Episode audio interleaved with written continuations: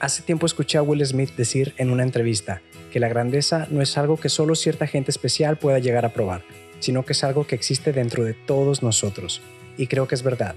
La grandeza no está solamente en aquellos con más talento, está en esas personas que hacen algo diferente día con día, cosas fuera de lo habitual, cosas extraordinarias. Si tú quieres saber cómo ser extraordinario, acompáñame en este episodio. Hola, yo soy Gabriel Jaime y el día de hoy quiero darte la bienvenida a Cómo ser extraordinario, el espacio en donde estoy seguro encontrarás las herramientas y la motivación para que no solo seas mejor en lo que haces, sino que hagas la diferencia y destaques. Bienvenidos al primer episodio de este podcast. Comenzamos.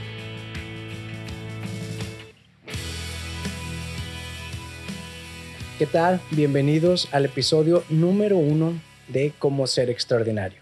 Primero que nada, quiero agradecerles por regalarme estos minutos de su tiempo y por formar parte de este proyecto.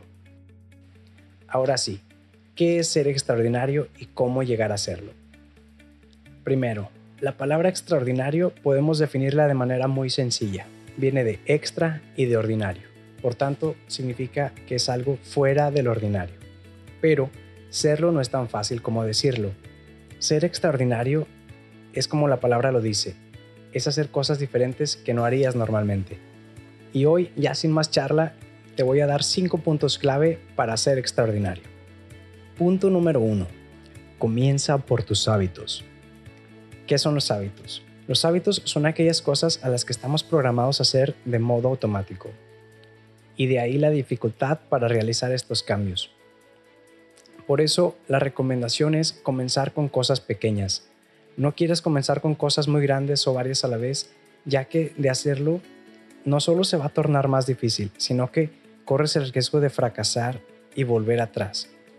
¿A cuántos no les ha pasado que inicia el año, tienes montones de metas, muchos hábitos que quieres cambiar y el primer día del año comienzas con todas las ganas, pero a como va pasando el tiempo se van debilitando esas ganas y regresas al mismo lugar en donde empezaste, como si no hubieras hecho absolutamente nada.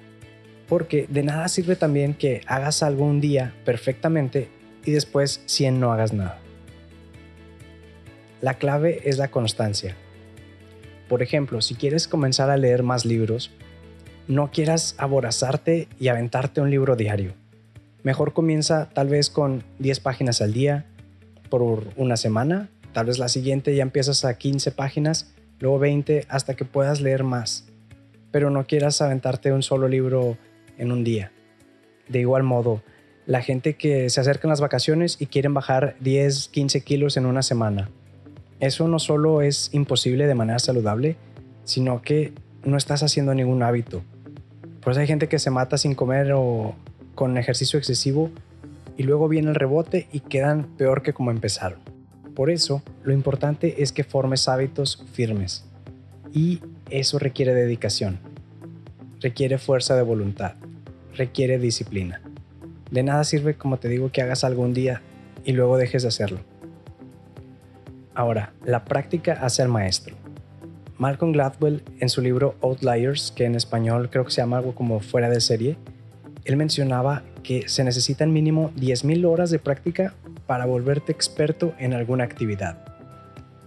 Entonces pregúntate, ¿cuántas horas llevas? Tal vez quieres aprender guitarra, tal vez quieres aprender a pintar, tal vez quieres ser mejor en matemáticas, no lo sé, pero ¿cuántas horas llevas practicando?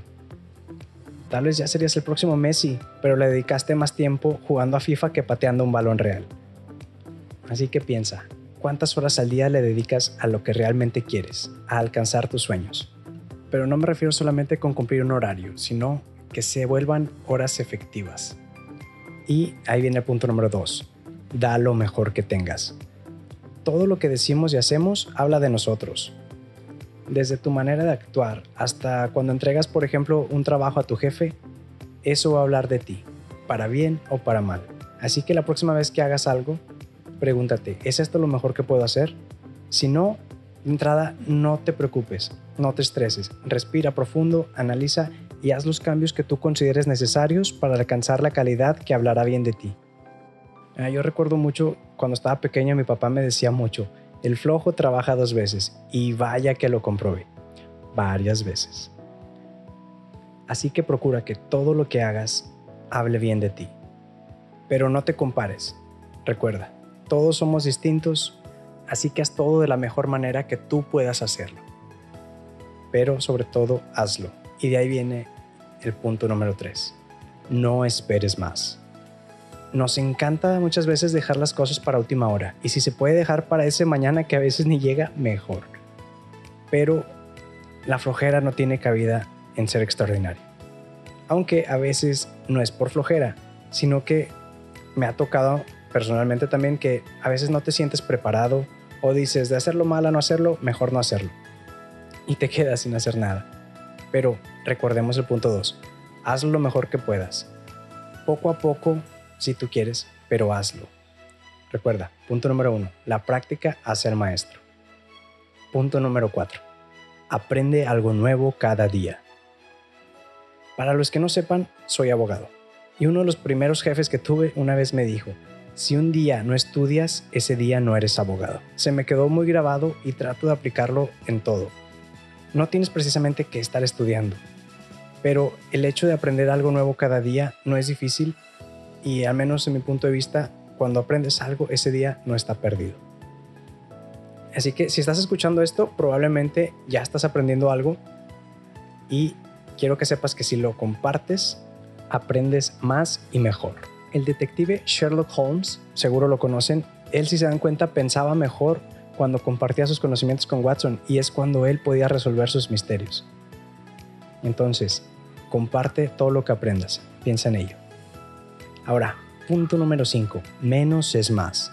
No quieras hacer todas las cosas a la vez, como te digo, yo sé, el multitasking es muy tentador, me declaro culpable. A veces queremos hacer todo y terminamos por no hacer nada. Por eso, para que seas más productivo en tu día, quiero proponerte esto. Concéntrate en un máximo de tres tareas importantes al día. Solo tres, no más. Terminándolas, si tú puedes, si quieres, haz más. Pero concéntrate en solamente tres tareas de las grandes, de las que tú dices, estas tienen que hacerse sí o sí vas a ver que va a ser más fácil, vas a avanzar más rápido. La tarea más difícil al principio es saber priorizar. Una vez hecho esto, todo va a fluir, vas a ver. Y si sigues estos consejos, estarás un paso más cerca de ser extraordinario. Pero muy probablemente no estás tomando notas, ya sea porque vas caminando, vas manejando, estás en el gimnasio y estás muy ocupado. No hay problema. Te tengo un tip para que no necesites hacer más. ¿Te acuerdas de la película Los Increíbles de Edna Moda? Si tu respuesta es un sí, ya te sabes los cinco puntos. Solo tienes que recordar el acrónimo Edna M. Entonces sería E, empieza por tus hábitos. D, da lo mejor que tengas. N, no esperes más. A, aprende algo nuevo cada día. M, menos es más. Edna M. Ya lo tienes Igual, si quieres más técnicas de mnemotecnia, déjamelo en los comentarios o mándame un mensaje por redes sociales y con gusto hablamos del tema más adelante. Recuerda, la vida es muy corta para ser ordinario. Practica estos puntos y yo sé que vas a destacar. Vas a ser extraordinario. Como dicen, el buen nombre vale más que las riquezas. Así que échale muchas ganas. Sal de tu zona de confort, empieza a hacer algo. Poco a poco, ya te dije, Empieza por poco, pero vas a ver que al final los resultados van a ser grandes. Igual, si ya saliste de ese bache de la zona de confort, busca qué más puedes hacer, qué más puedes aprender. Siempre hay áreas para mejorar. Así que tenemos tarea. Comienza si quieres con un punto de estos, pero comienza. Muy bien, eso es todo por el episodio de hoy. Muchas gracias por acompañarme hasta el final. Si el episodio te gustó y te resultó de utilidad, me encantaría que me dejaras un mensaje donde me digas qué fue lo que más te agradó o qué tema te gustaría que tratara. También te agradecería mucho que compartieras este episodio para poder alcanzar a más personas. Si quieres más información, te recuerdo que puedes buscar en redes sociales arroba como ser extraordinario o ingresar a como ser extraordinario.com, donde encontrarás las notas y referencias de este y de todos los episodios, así como contenido adicional. No olvides suscribirte para que no te pierdas nada y hasta la próxima. Chao.